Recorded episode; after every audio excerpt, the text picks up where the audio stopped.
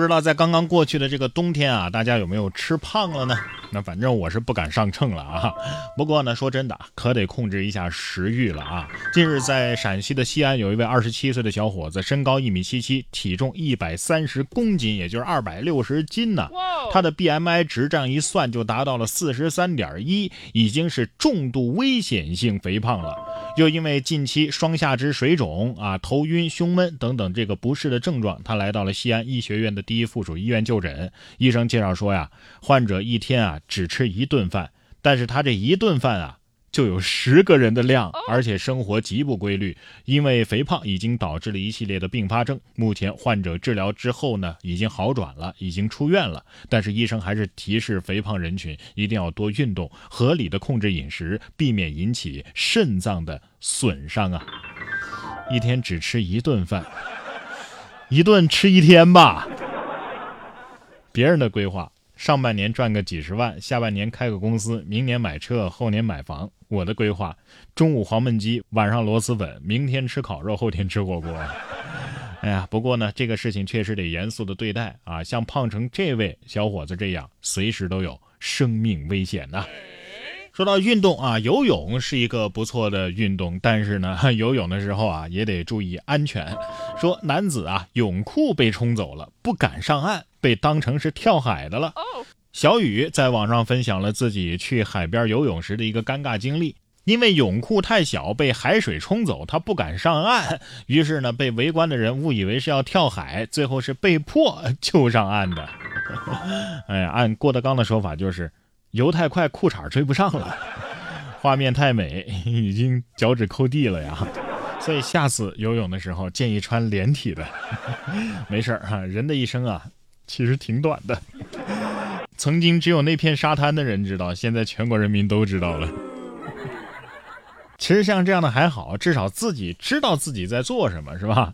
有的人啊，喝了酒之后，那就不知道自己在干啥了啊。说近日河南南阳，在一个深夜，吴城派出所就接到了幺幺零的指令，说一男子报警称邻居不给他开门，要求出警查看。民警赶至现场之后，得知啊，该男子酒后之后呢，想抽烟没打火机，于是呢，找附近的住户敲门借火。由于太晚了，所以没人开门。民警将该男子送回家之后，返回派出所。不料，该男子竟然在两个小时内十八次拨打幺幺零。民警再次出警，在程某的家门前耐心的劝说。程某酒力发作，困劲儿来了，于是回家睡觉，不再报警。目前，这个桐柏县公安机关啊，根据相关的规定，已经对程某予以治安处罚。真是有困难找警察呀！啊，这句话倒不必这么落实。打幺幺零着火，这是啥操作呀？这下好了，又多了一个戒烟戒酒的理由了，是不是？好喝不要紧，酒后无德就不好了。对呀，有的人啊是一喝酒就晕啊，有的人是一坐车就晕，但是呢。这治晕车也不是没有办法。说一位儿子啊，做竹圈让母亲模拟开车，就治好了晕车，开了三百多公里都没晕呢。四川巴中，因为母亲常年晕车，何先生听说呀，这开车的人他就不晕车，于是尝试用竹子做了一个圆圈模拟方向盘，让母亲坐在副驾驶上，双手拿着这圈啊，模仿自己在开车。哎，结果真治好了母亲的晕车。何先生称，他是第一次尝试使用这个方法，当天行驶了三百多公里，母亲是一点没晕呐。哎呀，开车的人那是因为注意力高度集中，所以不容易晕车啊。这副驾上拿着方向盘，这你要是打的方向跟主驾打的方向不一样，这能不晕吗？哎呀，这乍一看这视频啊，以为在做什么法呢？哎，下次不如拿个盆儿吧，啊，既能模拟开车，万一吐了还能接着，是吧？三百多公里啊！这母亲下车之后有没有说：“哎呀，儿子，我这晕是不咋晕了，就是胳膊有点酸呐。”在自己的车上，甭管你是拿着竹圈啊，还是拿着盆啊，只要不影响交通安全，那都没事儿。但是您要是乘坐公共交通工具出行的话，那就得遵守点公德了。这位大妈呀，在乘公交的时候，就直接坐在了陌生女孩的腿上。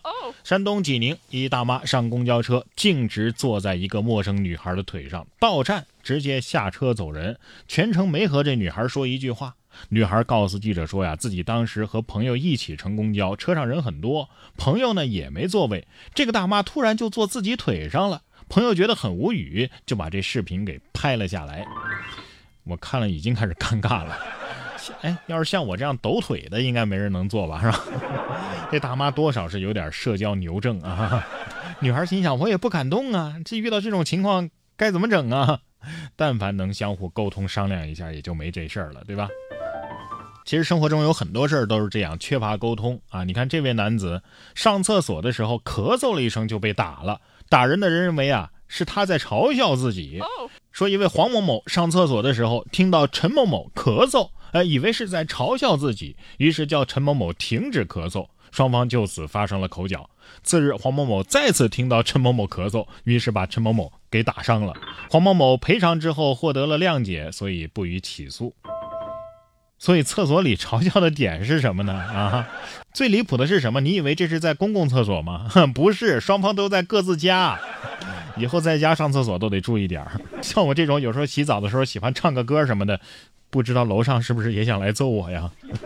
哎，这要是一种心理疾病，可得引起重视了。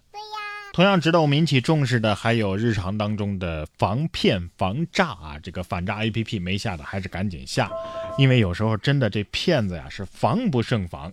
前不久在苏州的常熟，有一位六年级的小梦就被自己的同学拉进了一位明星粉丝群，参加回馈粉丝活动。幸运的是呢，他中奖了。管理员称要给他转十八块钱的红包，随后呢称其误转了八千八百八十八，威胁其退回钱款，否则其父母都要坐牢。但是小梦并没有收到任何的钱款，却因为害怕，趁妈妈不注意啊就刷了脸，不料就被转走了两万九千九百九十九块五。呃，随后小梦把这事儿赶紧告诉自己妈妈了，然后对方呢就变脸了，说要退回转账。于是，小梦的妈妈按照要求，先后给对方又转账了三万块，直到余额不足，才意识到被骗，于是报了警。目前，警方已经立案调查。哎呀，你说是骗子套路太深啊？可能是啊，但是骗子可能自己也不太相信。这一家人真是一家人呐！哎，遇到骗子威胁退款这种事情，你直接退群不就得了吗？对呀。幸好爸爸没出马，爸爸得说了，我也想参与，嗯，可是。余额不是让他俩给刷不足了吗？